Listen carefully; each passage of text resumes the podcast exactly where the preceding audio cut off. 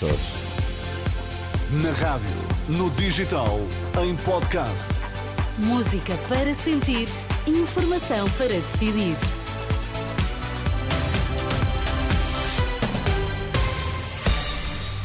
Vai começar a edição da noite, mas antes vamos às notícias em destaque. António Costa acusa o Presidente da República de ter feito uma avaliação errada ao optar por dissolver a Assembleia da República e convocar eleições antecipadas. António Costa defende que podia ter sido demitido sem que houvesse dissolução do Parlamento. O Presidente da República fez uma avaliação errada da situação política ao optar por dissolver a Assembleia da República e convocar eleições antecipadas. É essa a opinião do Primeiro-Ministro do Missionário. António Costa defende que podia ter sido demitido sem que houvesse dissolução do Parlamento e diz que Marcelo Rebelo de Sousa tinha todas as condições para uma solução alternativa. Deixa mesmo um desejo, em forma de recado para Belém. O Presidente da República fez uma avaliação errada e só espero, só espero, eh, que das eleições do próximo dia 10 de março resulte uma, uma situação mais estável do que aquela que tínhamos atualmente. Nesta entrevista à CNN Portugal, António Costa reconhece que nem ele próprio está acima da lei e que se há suspeitas devem ser investigadas e apuradas. Eu sei que o tempo da justiça tem um tempo próprio, que não é o tempo do noticiário, não é o tempo dos mídias, não é o tempo dos mídias, não é o tempo da vida das pessoas, é o tempo que é. E pronto, eu cá por mim eh, estou conformado, estou conformado, estou magoado, mas estou conformado e aguardo serenamente que a Justiça tome uma decisão sobre o que é que vai fazer. António Costa diz então aguardar serenamente pela decisão da Justiça. Já do lado da oposição, não tardaram as reações à entrevista de balanço de António Costa.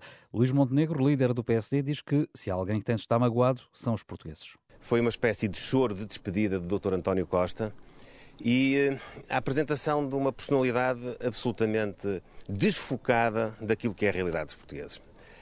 Nós temos respeito humano pela mágoa do Dr. António Costa por ter chegado ao fim este período da governação. Mas verdadeiramente magoados estão os portugueses.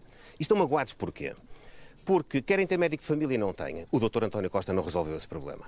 Querem ter uma consulta no hospital ou uma cirurgia e não têm. Estão à espera. Chegam à urgência e ficam à porta. Porquê? Porque o Dr. António Costa não resolveu esse problema. Os alunos portugueses que chegam à escola e não têm professor. Porquê? Porque o Dr. António Costa não resolveu esse problema. Luís Montenegro, numa reação à entrevista de António Costa à CNN Portugal esta noite. No Algarve existem perto de 11 mil crianças em risco de pobreza extrema. Este é um dos números preocupantes detectados nos estudos feitos eh, para delinear o Plano de Desenvolvimento Social do Algarve. O plano apresentado hoje conta com um total de 450 milhões de euros para responder a problemas sociais graves que se vivem no Algarve, como explica Brandão Pires, vice-presidente da Associação de Municípios Algarvios. Problemas da, da, da, qualidade do trabalho, da precariedade do trabalho, da, dos riscos de pobreza, da pobreza absoluta, do insucesso escolar, da, das carências a nível de saúde, das carências da habitação, que são enormes. É uma intervenção forte, acho eu, para, enfim, não, resolverá os problemas todos, mas contribui para amenizar alguns deles. O plano que envolve os municípios, a Segurança Social e a Administração Regional de Saúde, entre outras entidades, foi apresentado esta segunda-feira. A Presidente do Conselho de Administração do Centro Hospitalar Universitário de Lisboa Norte não volta a candidatar-se ao lugar.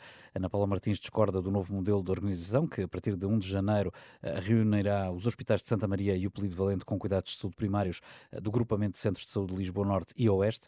Ana Paula Martins nega categoricamente, no entanto, que na base desta decisão esteja qualquer discordância em relação à direção executiva do Serviço Nacional de Saúde. Já a seguir, a edição da noite.